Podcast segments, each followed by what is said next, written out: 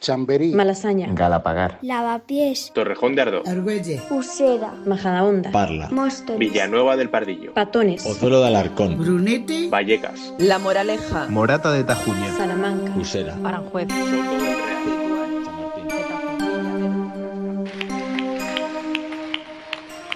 Espero que los tabernarios hayáis pasado un buen día.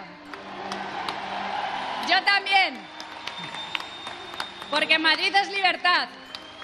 Y porque no entienden nuestro modo de vida. Por eso el sanchismo no entra en Madrid. Eso es libertad. Que nos lo querían quitar. De manera rotunda, Isabel Díaz Ayuso gana las elecciones en la Comunidad de Madrid. Aunque el PP no ha conseguido la mayoría absoluta de los viejos tiempos, con 65 escaños se desembaraza de su socio de coalición, Ciudadanos, y se queda con sus votantes. Una fuerza local, Más Madrid, sobrepasa al PSOE, que cosecha sus peores resultados, y Pablo Iglesias anuncia que deja la política un tsunami cuyas claves te contamos hoy aquí en la batalla por Madrid.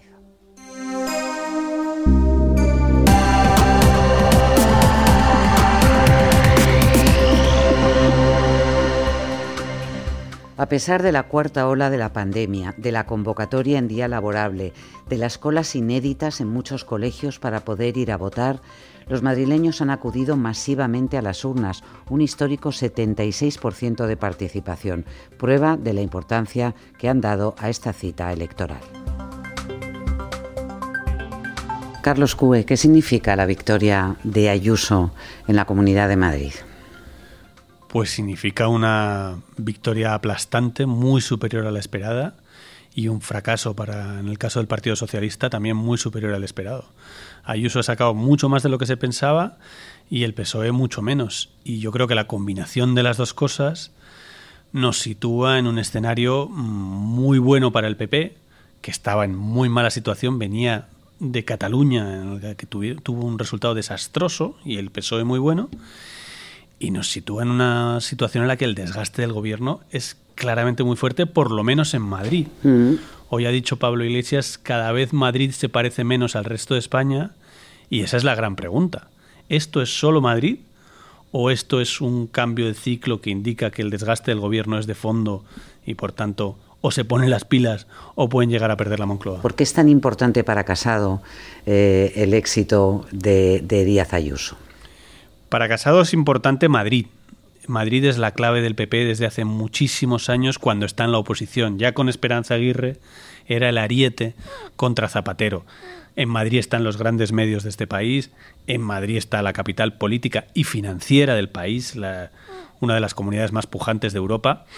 Todo eso te lleva a concluir que si Casado hubiera perdido Madrid, el desastre habría sido absoluto, ¿no? Ninguna encuesta lo daba, salvo la del CIS, que una vez más ha sido desastroso el resultado, y no lo diremos, no lo diremos nunca lo suficiente, el desastre del CIS, que además todo el mundo sabía que no era una encuesta muy real, la diferencia entre el bloque de derechas y el bloque de izquierdas en Madrid ahora es de 20 escaños. Era de 4 hace solo dos años. ¿Qué ha pasado para que haya esa debacle de la izquierda? ¿no? Fundamentalmente lo que ha pasado es que se ha hundido el PSOE muchísimo y el PSOE es el partido que gobierna es que mm, no, es, no es menor que el PSOE haya visto cómo Más Madrid le pasa por delante. Más Madrid es un partido, con todos los respetos, muy pequeño. Es una escisión de Podemos sin medios, sin capacidad, sin, sin dinero, sin, sin proyección nacional, porque tiene dos diputados en el Congreso. No gobierna, no tiene ese peso que tiene la historia del PSOE y tener la Moncloa. Bueno, pues le ha ganado al PSOE. Que más Madrid le gane al PSOE ya lo hemos naturalizado, pero es increíble. Eso es algo que no puede pasar. En, visto desde el PSOE es algo que no te, no te puede comer la tostada más Madrid. ¿Y en Moncloa cómo, cómo están haciendo la digestión de estos, de estos resultados? Porque esta ha sido una, una campaña muy teledirigida también desde, desde Moncloa. La coalición se resiente de la salida de Pablo Iglesias y de su abandono de la política, del triunfo de Más Madrid. ¿Cómo van a encajar estos resultados?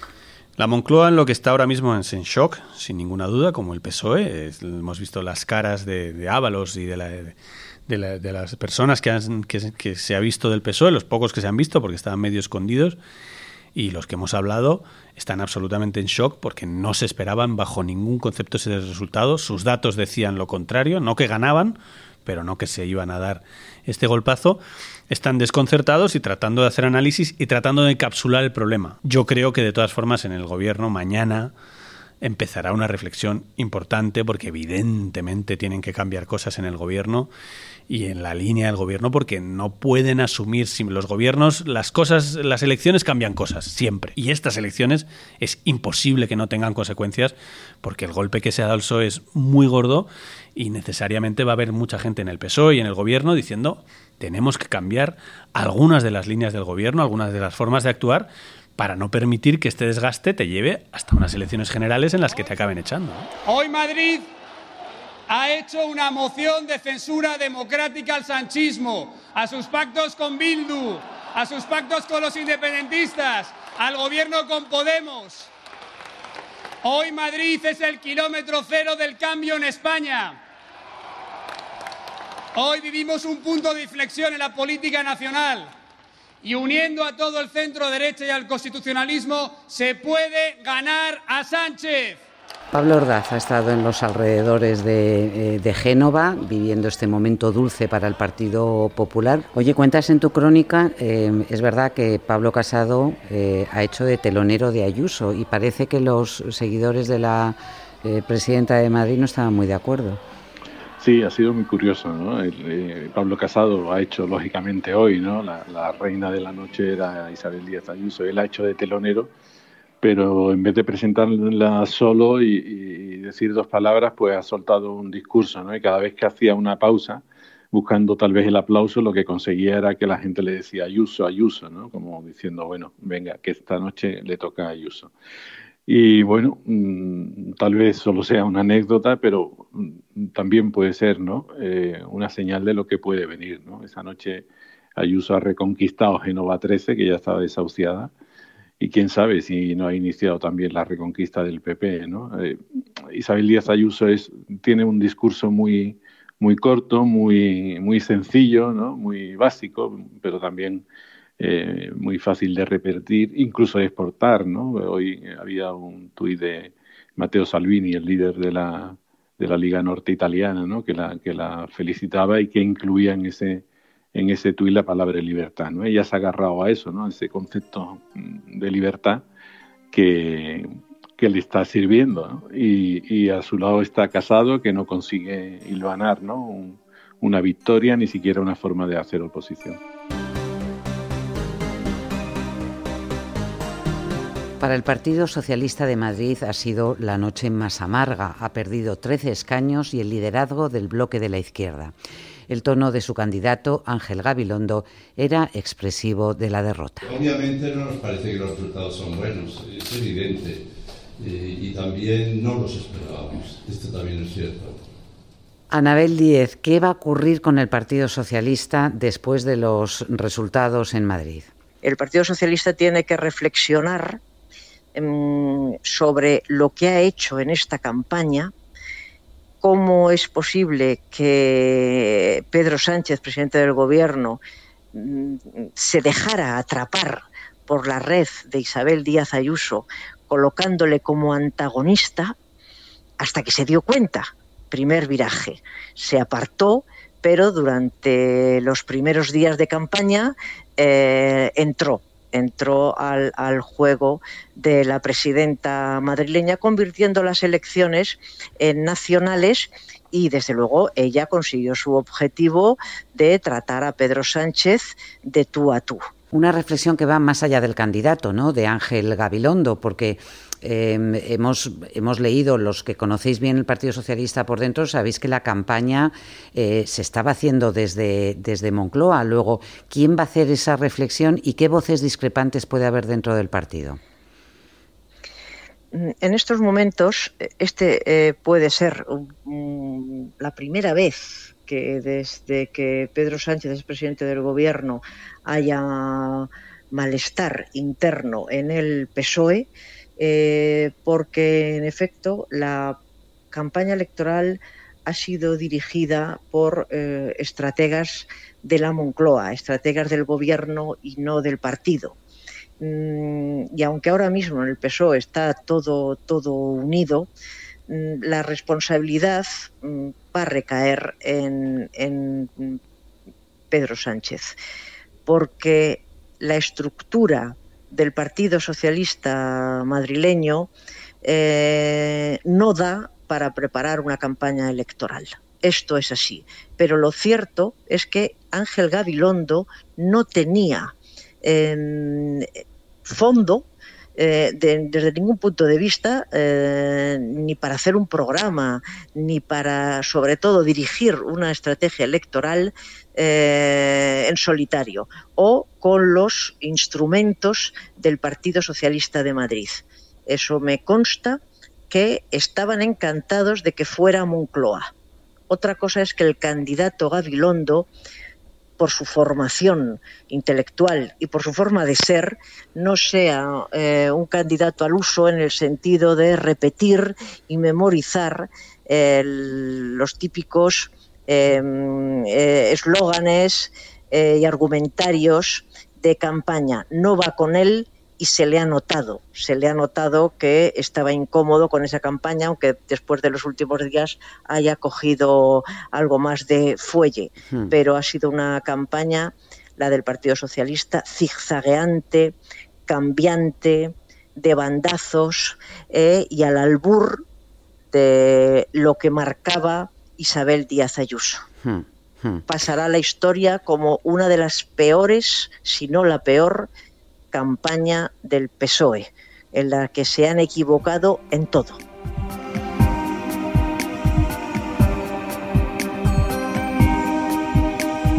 Quien ha batido no solo al PSOE en las urnas, sino a todos los sondeos ha sido Más Madrid, la fuerza escindida de Unidas Podemos en las elecciones del 19 y que lidera Mónica García. Y esta noche se demuestra que hay un espacio político, que hay un espacio político verde, feminista y madrileño, que no solo se consolida, sino que además eh, tiene un amplio margen de crecimiento. Más Madrid ha demostrado que, por un lado, es la fuerza dinámica del bloque progresista, somos la fuerza que hemos empujado al bloque progresista y por otro lado es la alternativa al cambio y al futuro de la Comunidad de Madrid. Lolo Viejo ha seguido la campaña de Más Madrid y a Mónica García, su líder, y ha vivido en la sede del partido ese momento especial cuando han visto que estaban eh, al borde de, de, sobrepasar al PSOE. ¿Cómo ha sido, Lolo? Mónica García estaba visiblemente emocionada.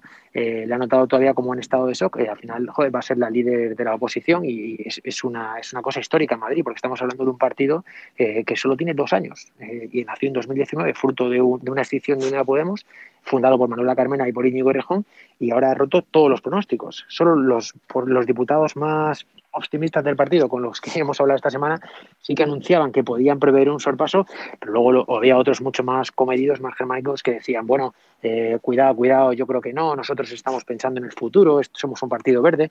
Pues fíjate, a las 11, a las 11 y 5 todo ha volado por los aires y efectivamente ha sido la única cara alegre, digamos, dentro de la izquierda. Las encuestas, desde luego, lo apuntaban como una posibilidad, pero una posibilidad eh, que no tenía tanta probabilidad como luego hemos visto eh, que ha ocurrido. Sí que es verdad que en los últimos tres días los del, mm, su núcleo de confianza notaba que podía suceder, pero ya te digo que era una cosa casi improbable, porque eh, estamos hablando de, un, vuelco histórico y esto se ha producido, ellos dicen ahora, en, los últimos días, que era cuando han notado ese flujo de gente que les decía por la calle que iban a votar a Mónica, que iban a votar a Mónica, que iban a votar a Mónica, donde ellos sí que apuntaban eh, en, los indecisos y finalmente así se ha producido, han sacado 562.000 votos, casi 120.000 más que hace dos años, hmm. una, una cifra sin precedentes.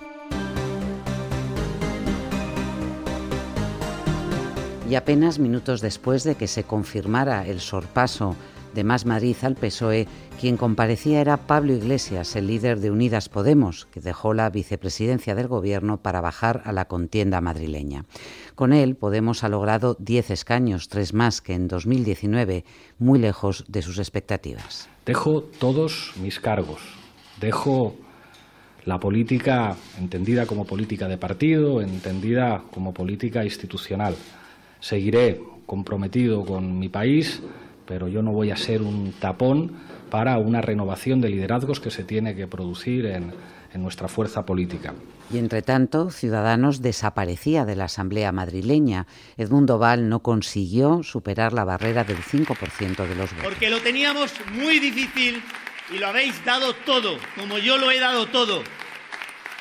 Y nos han robado los debates, nos han robado las propuestas, nos han robado la oportunidad de tratarnos como compatriotas y como vecinos y han querido que seamos enemigos. Elsa García de Blas ha pasado la noche electoral con Ciudadanos. Elsa, ¿cómo ha sido el ambiente?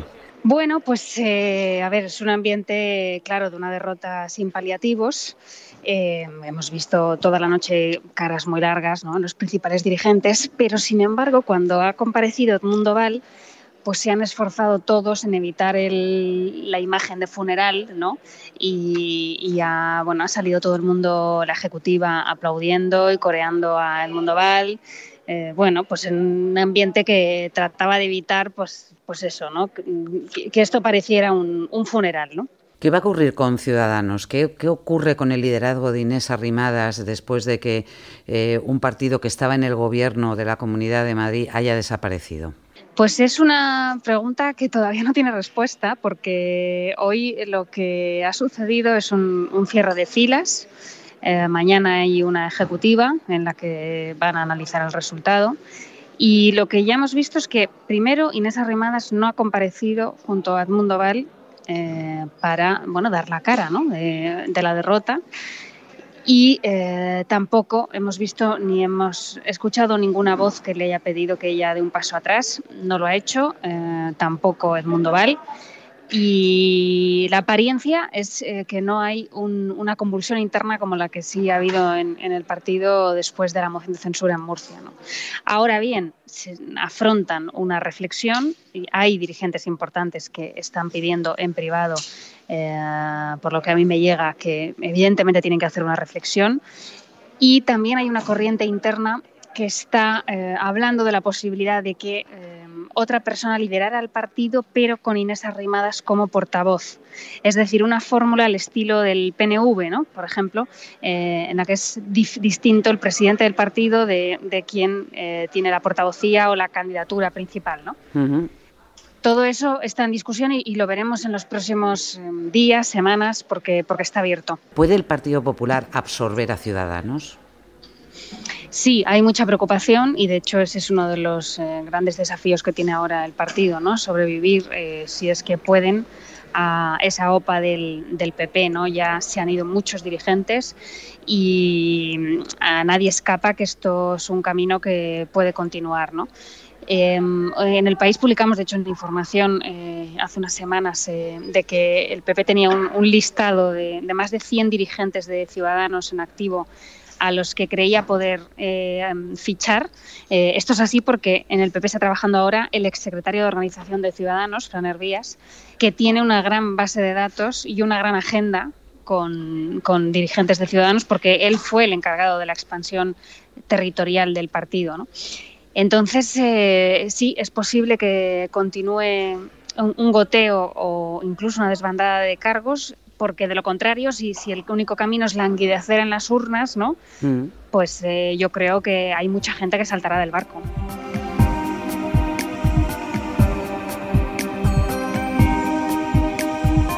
Ciudadanos ya no podrá apoyar el gobierno de Ayuso, pero quien sí puede apuntalar su gobierno son los 13 diputados de Vox. Rocío Monasterio ya le ha ofrecido su voto para la investidura y para el gobierno. Y durante estos dos años serán decisivos nuestros votos para absolutamente todo. Pero lo más importante de todo es que nosotros hemos cumplido con el pueblo de Madrid de frenar a la izquierda, que ya sabemos. Y a propósito de Vox, un último apunte. Mirando hacia Europa, donde todas las fuerzas políticas se miran de reojo porque Alemania se despide de la era Merkel en otoño y Francia celebrará sus presidenciales el próximo año. Claudi Pérez. Bueno, yo creo que Europa tiende a fijarse en, en, dos cosas. Por una parte, era una lectura sobre la salud de Pedro Sánchez, la salud de su gobierno de coalición, que bueno, pues queda bastante desdibujada, ¿no? A juzgar por los resultados, en parte por una campaña que ha sido bastante errática y en parte porque ese extraño movimiento del vicepresidente del gobierno metido a candidato, pues no ha tenido el efecto, el, efecto esperado, ¿no? Pero para mí lo fundamental será la lectura por el flanco, por el bloque derecho, ¿no? por la derecha. En Francia aplica un cordón sanitario a los ultras, ¿no? Alemania hizo lo mismo en Turingia, clarísimamente. La Bélgica francófona lo ha aplicado de una forma radical, ¿no? Hasta en el Parlamento Europeo. El Partido Popular Europeo ha, roto últimamente con Víctor Orbán, con el presidente, con el presidente húngaro, ¿no? que se autocalifica, se autocalifica de iliberal, ¿no? algo que puede decirse yo creo también de, de, o por lo menos eso puede decirse de Santiago Boscal. ¿no? O sea que en Europa la, la noticia va a ser mañana que el PP puede acabar aliándose con la ultraderecha.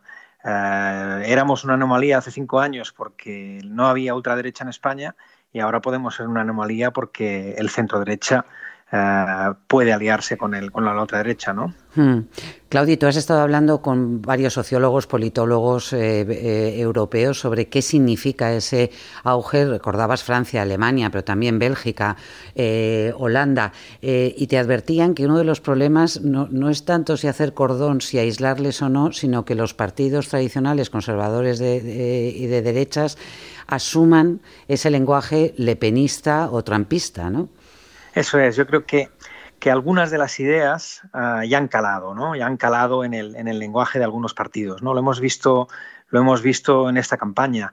Lo vimos, igual que lo vimos en, en, en la Francia, por ejemplo, en el, en el, de Sarkozy, ¿no? El partido de Sarkozy acabó, eh, el partido de Sarkozy que aplicaba el cordón sanitario y que decía que no quería tener nada que ver con el Frente Nacional, pero por otra parte acabó convirtiendo a su partido en un Frente Nacional light porque adoptó todas sus propuestas en inmigración, ¿no? Aquí algo de eso hay, ¿no? Estamos viendo hemos visto una campaña del PP eh, muy all right americana, ¿no? con, con eh, la simplificación extrema de la discusión política, con incursiones en la identidad, esto de las cañas, esto de tan raro de, que no nos encontramos a las exparejas, ¿no?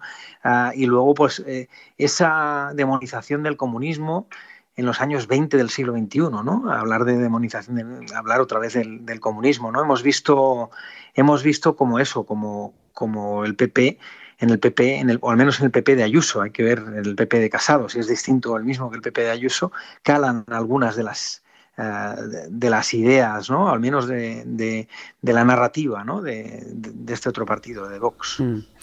Y una, una, pregunta, más allá de la digestión de estos resultados electorales para cada uno de los, de los partidos, eh, si nos fijamos eh, con un horizonte a finales de, este año, debería empezar a llegar ya ese dinero, esos fondos europeos de la recuperación. ¿Eso va, a, a tu juicio, a beneficiar al gobierno central? ¿Va a beneficiar también a los gobiernos autonómicos? ¿Cómo crees que esto puede cambiar, digamos, el, el, el mood, el estado de ánimo de los, de los partidos? Yo creo que tanto las vacunas como los fondos europeos van a beneficiar a España en general. Dudo mucho que el gobierno central uh, uh, riegue más a unas comunidades que a otras en función de quién gobierna en cada comunidad. Uh, dudo, digo que lo dudo mucho porque la Comisión Europea prohíbe terminantemente, terminantemente, hacer eso. ¿no? Entonces, yo, yo creo que, que los, los, fondos van a tener mucho impacto en la economía española, en la recuperación que viene a partir de seguramente del próximo trimestre en cuanto acaben llegando de verdad las vacunas, eh, pero no creo que, que, hagan esos distingos ¿no? en función de, del color de las autonomías. Vamos, para mí sería una, una sorpresa, una feísima sorpresa. Puedes encontrar toda la información sobre estos comicios con los resultados distrito a distrito, municipio a municipio y los mejores análisis en elpaís.com.